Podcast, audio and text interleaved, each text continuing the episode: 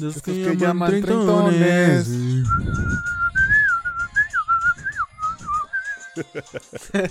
Qué pendejo.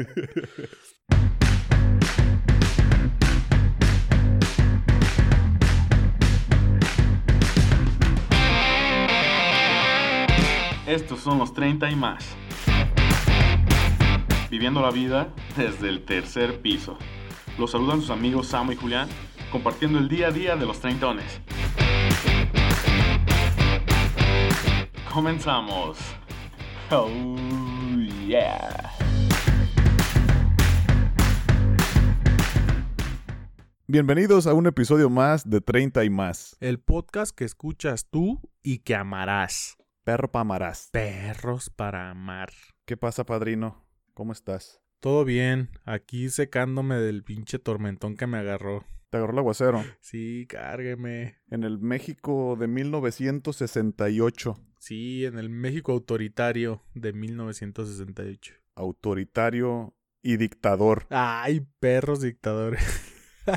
Perro para dictador. No, yo siento que sí está muy lejos de ser una dictadura, pero sí, sí es una pendejadura. Una pendejadura. Pero muchos opinan que para allá va, ¿no? Pues O según, sea, las personas estas que están haciendo su manifestación dicen que para allá va este asunto. Es lo que dice el asegún. El asegún. Es lo que dice la gente, lo que cuenta la gente. La gente cuenta. Es correcto.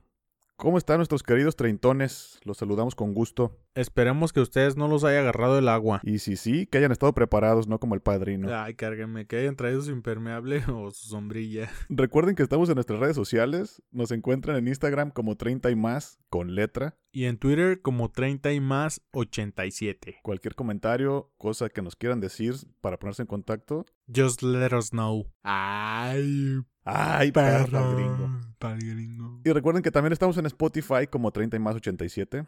Denle follow al botón para que siga creciendo nuestra red de personas que nos escuchan. Y Nuestra comunidad de treintones. así es, nuestra comunidad de treintones. Y se enteren de primera mano cuando sale un nuevo episodio. Es correcto. Y pues como ya estamos tratando de implementar esta nueva sección de los señores, de esos que llaman treintones, En esta nueva normalidad, así es, entonces hoy nos vamos a ir con esas cosas de los señores. de esos que llaman treintones. Que les duele la rodilla y que ya están pelones.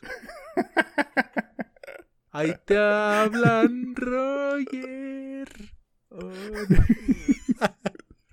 Gordo. y tantos más que Ay, güey, no mames. enlistar aquí que están en esas circunstancias. Padrino, ¿tú sabes lo que es el ISR? Hijo de su rechingama. No, güey. Pero sí sabes más o menos por dónde va la pregunta, ¿no? Sí, güey. Pues, ¿cómo no voy a saber si me vacunan todas las quincenas con esa pendejada, güey? Va- una vacuna muy dolorosa. Una vacuna sobre la renta. El ISR es el impuesto sobre la renta, precisamente. ¿Qué es esto? Bueno, el impuesto sobre la renta es un impuesto que se aplica a los ingresos adquiridos. Así es, en México, así como en la mayor parte de los países del mundo, si tú estás viviendo en el país y o estás generando ingresos a partir de fuentes de riqueza existentes en el país, tienes que pagar un impuesto. O sea, pues te tienes que mochar con una parte de esa lana que estás generando a partir de riquezas que existen ya en el país. Vale, madre. ¿Y cómo se lleva a cabo el pago de este impuesto? Se preguntarán ustedes. Bueno, este pago se lleva a cabo mediante lo que es la declaración anual. Oye, pero entonces ese no te lo cobran en los recibos de quincena? Así es. En, en caso de los asalariados, los asalariados, y más adelante lo vamos a ver, tu patrón te retiene un porcentaje de tu salario, una estimación de lo que él considera que es lo correspondiente al ISR. Ok. Pero pues esto es solamente una estimación. A final de año, durante tu declaración de impuestos, se hace un ajuste y entonces se revisa si efectivamente te retuvieron lo correspondiente. Si no, pues ya hay unos ajustes que ahorita vamos a revisar. Oh, y de ahí es de donde sale el saldo, el famosísimo saldo a favor, ¿no? Que a veces tienes ahí en el SAT. Es correcto. El, el tan esperado Sí, y tan güey. ansiado saldo a favor. Y tan Así es. mítico, el mítico saldo a favor. Mítico y legendario saldo a favor. Ay, güey. Entonces, ¿qué es la declaración anual? Bueno, la declaración anual se trata de un reporte sobre ingresos y gastos que un contribuyente tuvo en el ejercicio fiscal anterior. Es decir, ahorita estamos en el año 2020. El- la declaración anual correspondería hacerse al año 2019. Siempre se hace de un año atrás. Es importante tomar en cuenta que dicha declaración se debe realizar o se puede realizar por internet. Usualmente se presenta en abril, pero pues COVID, gracias a COVID, se extendió el plazo. Entonces, esta declaración se puede hacer por internet, no es necesario que se presenten a las oficinas de el SAT. No va a ser que deban y ya no los dejen salir a la verga, güey. Ándale. Entonces, básicamente, la declaración anual se trata de decirle al SAT cuánto ganas, cómo lo ganas y en qué te lo gastas. no, mames. O sea, confesarte con el SAT, pues, ¿no? Imagínate, güey. ¿Qué es el SAT? El SAT es el Servicio de Administración Tributaria, que fue fundado el 1 de julio de 1997 durante el mandato de nuestro honorable expresidente Ernesto Cedillo Ponce de León. Puto PRI. Así es. ¿Y cuál es la función del SAT? Se preguntarán ustedes. Quitarte tu dinero y destruir tus sueños. Efectivamente, esa es la función del SAT. En palabras llanas, uno de los principales objetivos del SAT, una de las principales funciones del SAT, es que las personas físicas y morales y espirituales, no, no, físicas y morales contribuyan al gasto público. ¿Qué significa esto? Que todas las personas que generan recursos, que generan ingresos en el país, se mochen pues con su lana y hagan su aportación hacia el gasto del país para que este hermoso país siga funcionando de la manera tan maravillosa en la que funciona. O sea, para que el peje dé las becas de los ninis. Así es. Vale, ver. Para que tenga suficiente gente para cerrar el zócalo y no permitirle a los manifestantes tomarlo. Ay, cárgame. bueno, ya también dijimos que también sirve para las patrullas, güey. También para las patrullas de los vecinos borrachos también es Y para las ambulancias, alumbrado público. para la pavimentación de las calles, Para quitar los baches esos que no hay acá en el DF. puras calles planitas, Sí, de chingonas, primer mundo. mamalonas de país. Entonces, bueno, quedamos que el SAT, el principal objetivo es vacunar a todas esas personas físicas y morales que, para que contribuyan al gasto público. Diferencias entre personas físicas y morales. Una persona física es un individuo que realiza cualquier actividad económica, llámese un vendedor, un comerciante, un empleado, por supuesto que un godínez, o sea, un godínez a huevo que cae dentro de una persona física. Una persona moral, por la otra parte, es la unión de dos o más personas por un fin común, sea o no lucrativo este fin. Entonces las personas morales pueden ser asociaciones, empresas, negocios y demás personas. No, no es una persona, No es un sino individuo. más bien una asociación, una institución, exactamente, no es un individuo.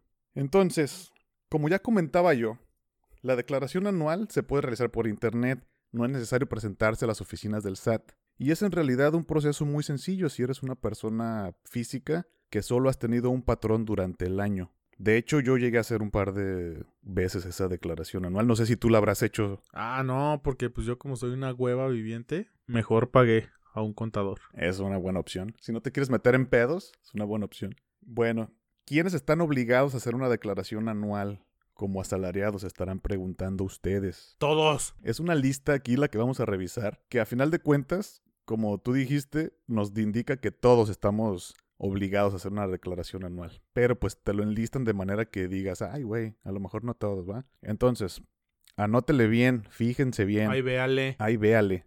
Personas que están obligadas a realizar una declaración anual siendo asalariados. Todos aquellos que recibieron ingresos anuales que excedan más de 400 mil pesos, incluyendo su salario mensual o quincenal, como sea que se perciba, los bonos por participación, por productividad, por puntualidad, por lo que sea que te pueda dar un bono tu empresa, los aguinaldos y cualquier otra gratificación que puedas obtener como asalariado. ¿Los fondos de ahorro también? No, los fondos de ahorro no. Como ya los hemos mencionado en, alguna, en algún episodio, esos ya están grabados. Cuando tú recibes tu salario, ya te le quitan un, Un pedazo. Un pedazo. Entonces ese ahorro ya, ya, va, ya va grabado, pues. Y cuando tú lo recibes, ya no cuenta como un ingreso. Ok. Los trabajadores que recibieron ingresos por salarios y que obtuvieron ingresos de dos o más patrones. O sea, si tú trabajaste para dos o más Empresas. empresas distintas durante el mismo año, no importa que hayas ganado menos de 400 mil pesos al año, tienes que presentar declaración. En tercer lugar, las personas que hayan obtenido ingresos por enajenación de bienes, es decir, que hayan vendido alguna propiedad, llámese casa, departamento, terreno o local comercial. ¿Qué significa esto? Que si tú tuviste una casa, un departamento, un terreno o algo, lo vendiste, hiciste un trámite, un movimiento con ello y obtuviste una ganancia por ese movimiento, tienes que hacer una declaración de impuestos. No mames, pues todo quieren esos güeyes. Ah, exactamente, esos cabrones todo quieren. Si solicitaste por escrito a tu patrón que no presente tu declaración anual, tienes que presentarla tú. Si obtuviste otros ingresos acumulables como honorarios, arrendamiento, actividades empresariales, además de salarios, también tienes que presentar declaración. O sea, si tú tienes una casa la cual rentas, tienes que presentar declaración de eso. Si percibiste ingresos por concepto de jubilación, pensión, liquidación o algún tipo de indemnización laboral, tienes que presentar tu declaración. No mames, güey. ¿También las pensiones declaran?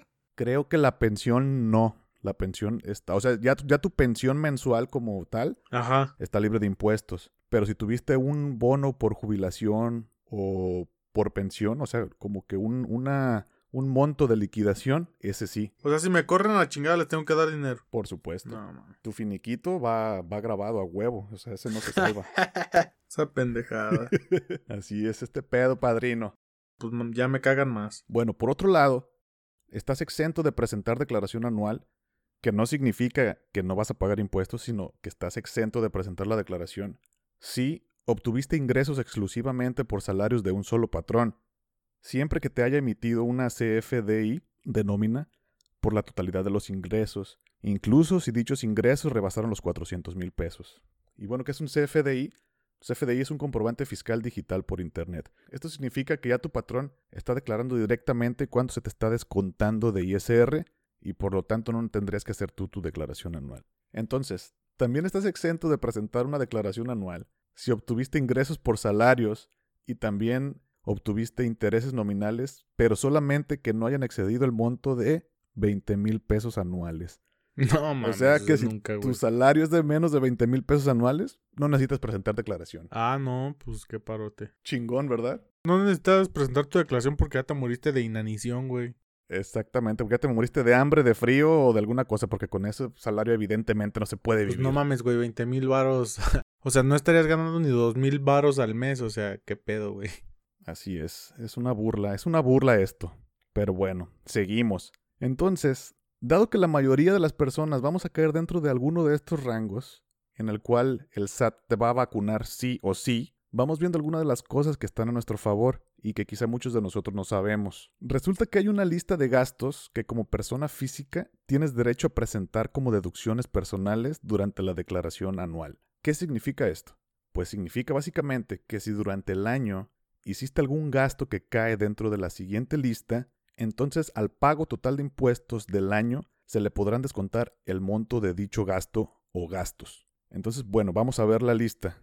Están cosas, por ejemplo, relacionadas con la educación, lo que sería básicamente colegiaturas de instituciones educativas privadas con validez oficial de estudios, por un monto total anual, digamos, para preescolar de 14.200 pesos. O sea, tú puedes deducir 14.200 pesos al año como gastos de educación a nivel preescolar. O sea que si les cobran más de dos mil varos de, de colegiatura, ni los inscriban ahí porque no los van a poder deducir. No, sí vas a poder deducirlo, pero solamente un monto máximo de 14.200 pesos. O sea, si tú al final del año terminaste pagando 25 mil pesos, esa diferencia no va a ser deducible de impuestos, solamente 14.200 pesos. Ok. A nivel primaria, por un monto máximo de 12.900. A nivel secundaria, por 19.900. A nivel profesional técnico, por 17.100.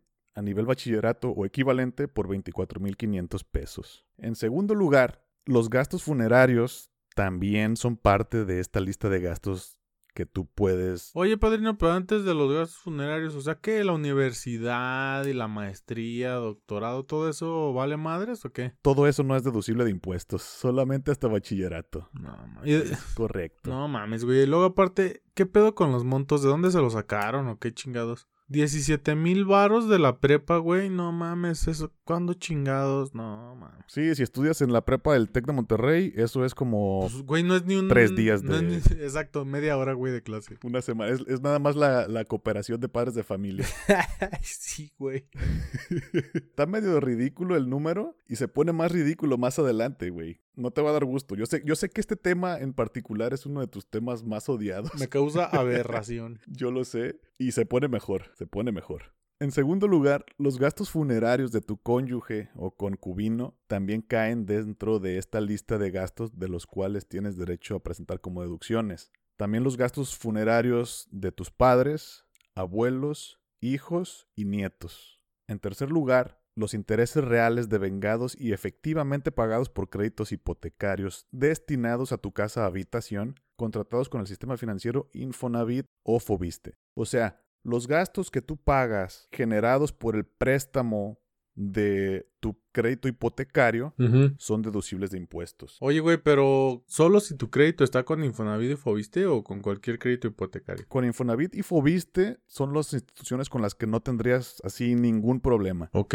si tienes tu crédito con alguna otra institución, tienes que hacer otro trámite de esos facilitos que... Ey, de esos que no son burocráticos, pues. De esos que no son burocráticos, que te reciben ahí en las oficinas con los brazos abiertos, te ofrecen café mientras te sientan en un sillón a esperar tu turno. Oh, De esos meros. También los donativos otorgados a instituciones autorizadas son deducibles de impuestos. Y finalmente, las aportaciones complementarias de retiro realizadas a la subcuenta de aportaciones voluntarias de tus planes personales de retiro o Afore. O sea, todas esas aportaciones voluntarias, o sea, no lo que tu patrón está aportando a tu Afore, ni los intereses que se están generando de tu Afore tampoco, sino el dinero que tú por tu cuenta, que tú dices, verga, pues me llegó mi aguinaldo, le voy a meter 15 mil pesos, 20, X cantidad de dinero a mi Afore. A tu Afore esa cantidad es deducible de impuestos. Ya lo hemos dicho aquí, yo en lo personal creo que es muy riesgoso hacer aportaciones voluntarias.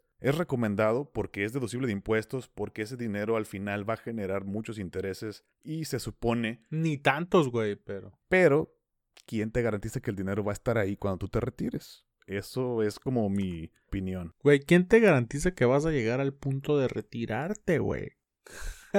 pues sí, güey. Sí, sí, efectivamente. ¿Quién te garantiza? Nadie. Hay unas notas importantes que hay que tener en cuenta en cuanto a esta lista de gastos que son deducibles.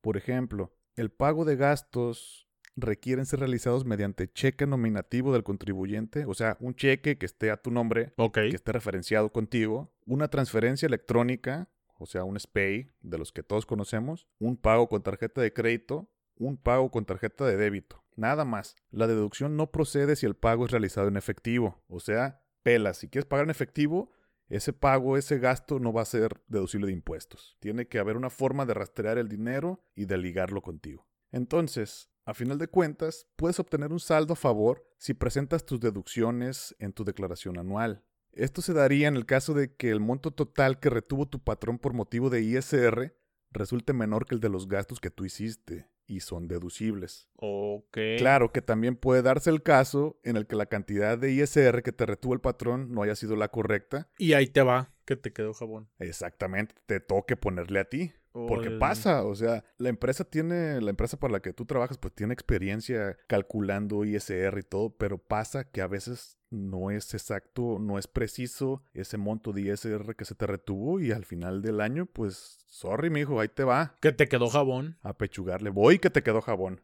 Pero bueno, estos detalles y ya este número fino, digamos, son cosas que vas a saber únicamente hasta el momento en el que hagas tu declaración anual. Al entrar a la página oficial del SAT, hacer clic en personas y después en presentar tu declaración anual 2019, ya después de que te logueas con tu RFC, contraseña y firma electrónica, el sistema del SAT te va a presentar una propuesta de declaración anual, la cual tendrá registrado el monto anual retenido de ISR, así como los gastos deducibles que se ligaron al facturarte con tu RFC. El sistema también calculará cuál es el monto total, ya sea a favor, ese mentado tan anhelado monto a favor. Mítico. O en contra. También podría ser en contra. Y bueno, tú decides si aceptar la propuesta que te está haciendo el SAT. Y en el caso de tener monto a favor y haberla aceptado, el depósito se hace a tu cuenta en los siguientes tres días hábiles. ¿A cuál cuenta? A tu cuenta que está registrada en el SAT cuando te diste de alta. Es que es, es cierto. Antes de esto, tienes que estar tú registrado como contribuyente. Tienes que tener asignado un RFC, que es el Registro Federal de Contribuyentes. Es tu número que está hecho, está formado por las primeras 10 Es tu CURP, básicamente. cifras de tu CURP más 3 caracteres que es tu homoclave. Y esa homoclave te la asigna el SAT. Entonces tú cuando tú vas al SAT a solicitar, a registrarte con tu RFC, al solicitar tu, tu firma electrónica, hacer el trámite pues de registro de inicio, también tienes que registrar una cuenta de banco, la cuenta de nómina, digamos. Y a esa misma cuenta es a la que se te hace el depósito en caso de tener saldo a favor. Oh, perro. O sea que para eso me pidió mi- la contadora mi cuenta, no es que me quisiera clonar. Exactamente, no es que te quisiera robar, sino que en caso de que tú hayas tenido monto a favor, ahí es donde se te debería haber depositado. Que casi siempre pasa, ¿eh? Casi siempre hay saldo a favor. Cero. Porque las empresas Nah, no es cierto. calculan un poquito más de ISR para que al final no tengas que ponerle. O sea, hay un colchoncito. Solo que si tú no haces una declaración, porque digamos, no Te dio caes dentro de algunos puntos que ya dijimos, pues no, nunca vas a ver reflejado ese saldo a favor. Sí, pero no, la neta es que si hay treintones, sí, si les da hueva, contrátense un contador. Porque hay veces que sí, las empresas como que andan muy espléndidas con el varo que no es de ellos. Y sí le avientan un madrazo más ahí al SAT. Entonces, luego sí caen de a, de a unos 3, 4, ¿eh? No, y, y cuando tienes un crédito hipotecario, al principio, los primeros años, los primeros dos, tres años, tienes un pago de intereses muy, muy alto. Entonces, eso sí se ve reflejado en tu declaración anual. Ahí sí, sí notas un retorno. Ahí sí, véale. Y ya para terminar esta parte, ¿qué sucede si no presentas la declaración? Te meten al bote. En caso de no presentarse la declaración anual en tiempo y forma, te podrás hacer acreedor a una multa que puede ir desde los 1.400 hasta los 34.730 pesos. No, mames. Así es, o sea, está cabrón, está cabrón. Dice en conocimiento popular que hay dos cosas seguras en esta vida. Que te vas a morir y que vas a pagar impuestos, papá. Ay, Ay, güey, por otra parte, y ya para terminar mi sección, de los señores. la sección de los señores. No sé si ustedes conozcan, sepan o tengan algo de información de Al Capone. ¿Te suena Al Capone? Sí, güey, y al que quita. No, güey. Ese vato fue el que estuvo preso ahí en Alcatraz. Una vez que anduve por allá me di exactamente, cuenta. exactamente. Yo creo que es uno de los huéspedes más célebres de Alcatraz. Y bueno, él es famoso no solamente por haber estado hospedado en la prisión de Alcatraz, sino también por haber sido uno de los mafiosos más buscados en Estados Unidos durante la llamada ley seca. Mafioso O la prohibición del alcohol. Así es, durante la prohibición del alcohol. Mafioso al que se le atribuyen más de 300 asesinatos. Sin embargo, esos asesinatos nunca se le pudieron demostrar. Y por la misma forma, nunca lo pudieron enjuiciar, nunca lo pudieron agarrar por los asesinatos. O sea, por su vida de mafioso, por sus crímenes, nunca le pudieron demostrar nada. Sino hasta que lo torcieron en una movida por no declarar impuestos. Como cheto. Como Cheto te lo torcieron. Entonces, pues fíjate nada más. O sea, no caíste por crímenes, caíste por no declarar impuestos. O sea, cabrón. ¿qué nos dice eso? Que no hay pedo. Puedes matar a la gente, puedes hacer un desmadre, quemar locales. Siempre y cuando le des su mochada al gobierno. Eso es lo que nos quiere enseñar claro, la para que el país siga funcionando. Sí, sí, sí, Exactamente. por supuesto. Esa bonita enseñanza nos deja la historia de Al Capone. ¿Y qué otra bonita enseñanza nos deja? Que donde no llega el FBI, te coge Hacienda. Ay, güey.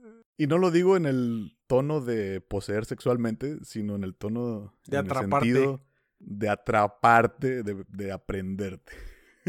en ese sentido lo digo. Así es, padrino. No, pues sí está canijo. Está canijo eso de los impuestos. Por eso a mí no me gustan. Está cabrón, dijo el padre Calderón. Sí, no mames. La neta es que sí está triste ese pedo. Bueno, no triste, pero a mí la neta me deja muchas... Mucho que desear el sistema tributario, pero en fin, es algo que no vamos a cambiar. No lo vamos a cambiar. No vamos a poder arreglarlo aquí. Pero lo que sí podemos arreglar son todos nuestros trámites para hacernos de nuestra primera casa. Ay, Ay, perro. Perro. Como ya bien lo comentabas, Fadrino, tu crédito hipotecario es deducible de impuestos y ya ahí tenemos una primer ventaja. Pero, ¿cómo le hago o qué tengo que tener en cuenta a la hora de escoger o de solicitar un crédito hipotecario? Sí, porque surgen un chingo de preguntas. Sí, güey, o sea, me imagino que a ti te pasó cuando empezaste con ese trámite, a mí me pasó y a todos, yo creo que todos los que empezamos con ese desmadre, nunca sabemos O muy pocas veces hay alguien que te oriente, güey. Porque, por ejemplo, a mí mis jefes no me dijeron nada. No sé si a ti te dieron algún tip. No, qué chingados. Pues nada más lo que escuchas y lo que por ahí lees, pero no hay un... Un manual de carreño. No hay un manual, exactamente, no hay un manual que te diga qué hacer, un manual de instrucciones, no, no hay. Exactamente. Entonces, por eso mismo, detectando esa necesidad, aquí en 30 y más les vamos a dar 6 consejos ganadores a la hora de solicitar tu crédito hipotecario. Tómala, papá. Tómala. Rudy, Rudy.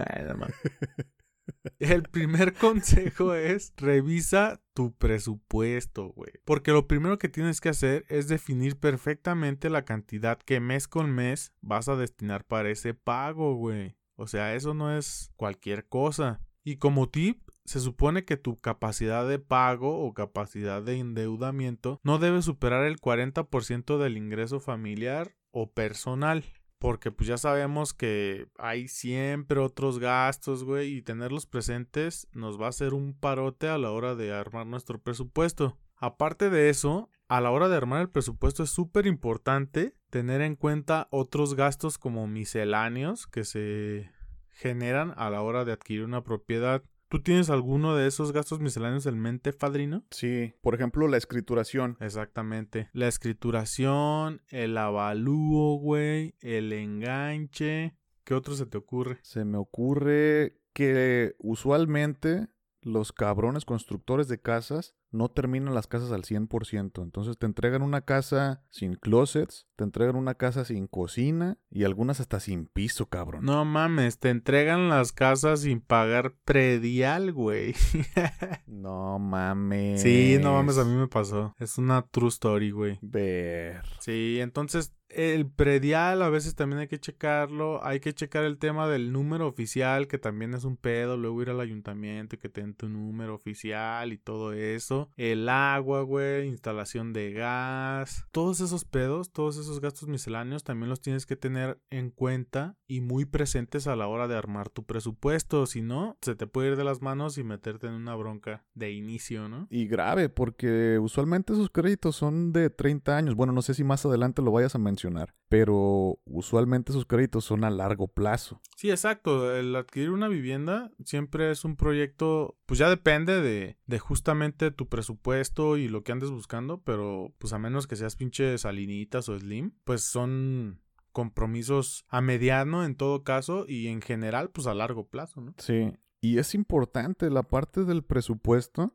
porque no es lo mismo que vayas pasando por un fraccionamiento nuevo o algún lugar en donde esté una casa en venta y digas, ay, güey, esa casa me gusta, la quiero comprar, al cabo ya tengo tantos puntos, ¿no? Del Infonavit, hey. No mames, o sea, no. No, chécale primero cuánto cuesta la casa, cuánto te presta Infonavit, cuánto te podría prestar el banco y cuánto en total terminarías pagando mes con mes según yo, una forma rápida de calcular un préstamo y su pago mensual es dividir el monto total de la casa. Por ejemplo, si tú quieres comprar una casa de 2 millones de pesos, tu monto mensual a pagar sería de 20 mil pesos. Aprox. Aprox. O sea, lo estarías dividiendo entre 100, ¿no? Sí, aproximadamente, digo, no se dejen llevar por esa aproximación, pidan su cotización, pidan que les hagan una corrida y ahí se van a dar cuenta, ¿no? Y otra cosa que tienen que tener en mente, que es el segundo tip, tip, tiriririp, es buscar una vivienda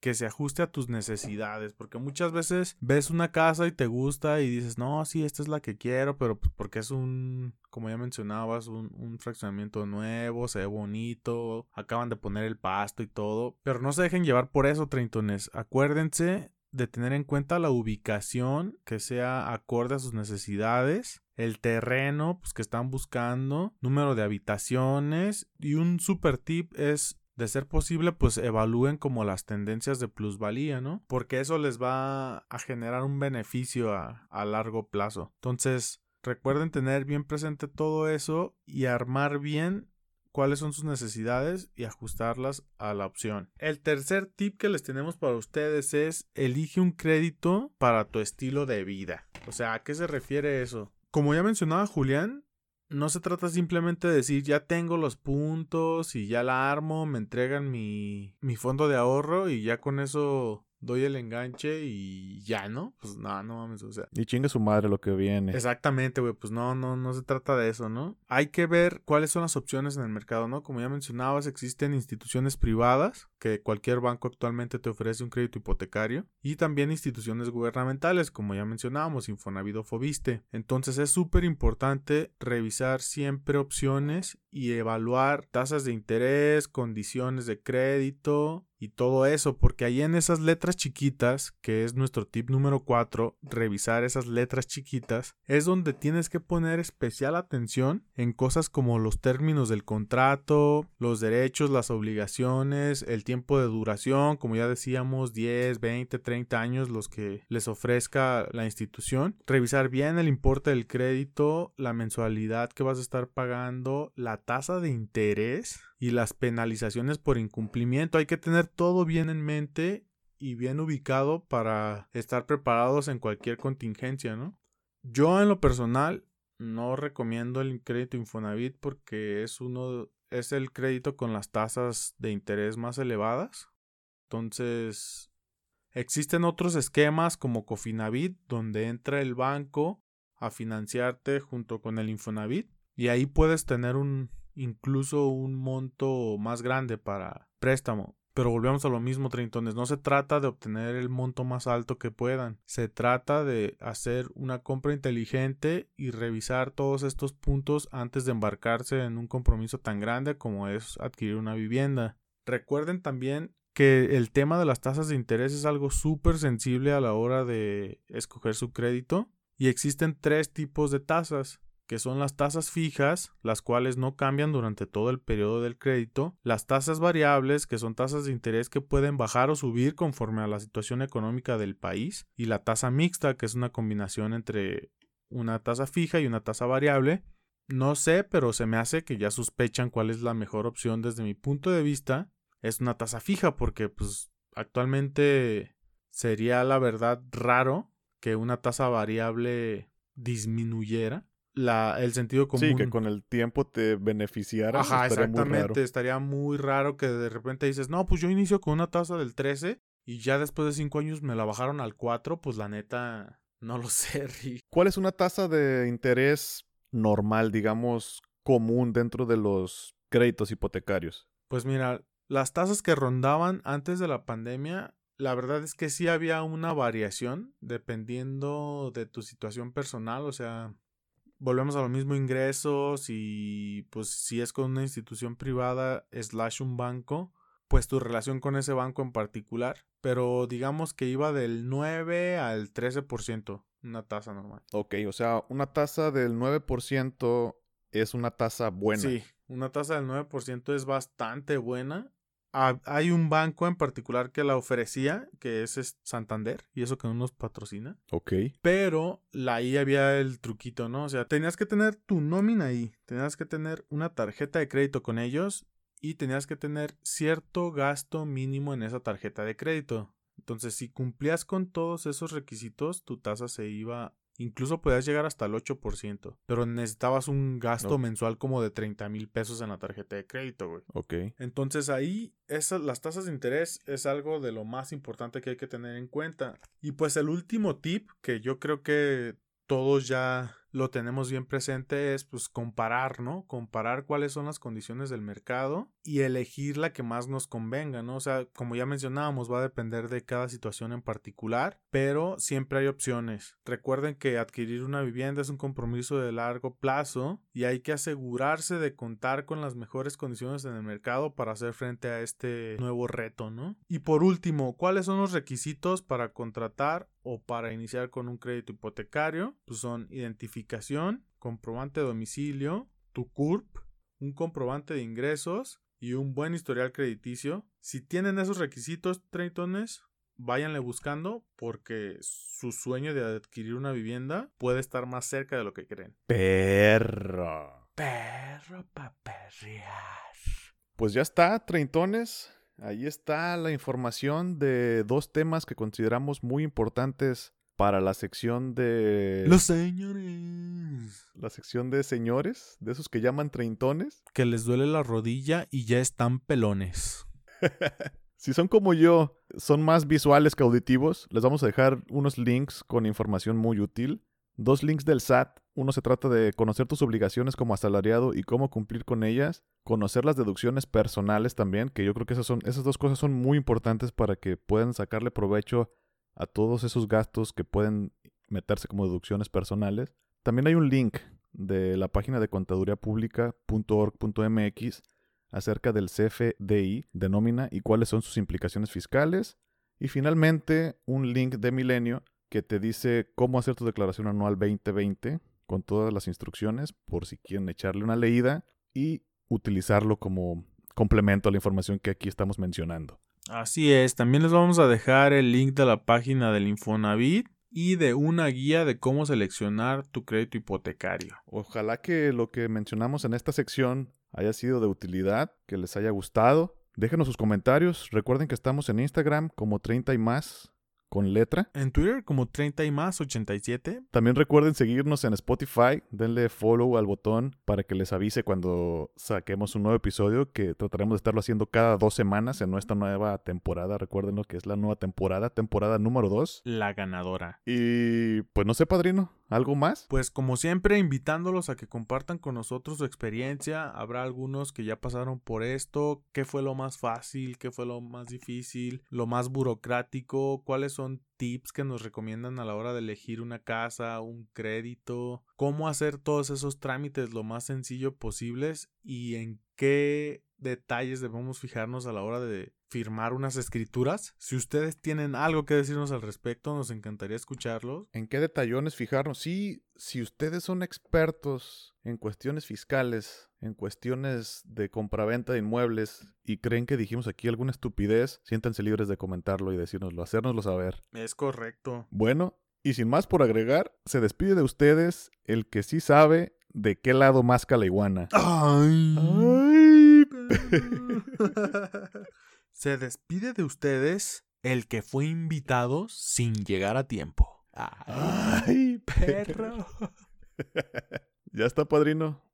Treintones, muchas gracias por escucharnos y hasta la próxima. Bye.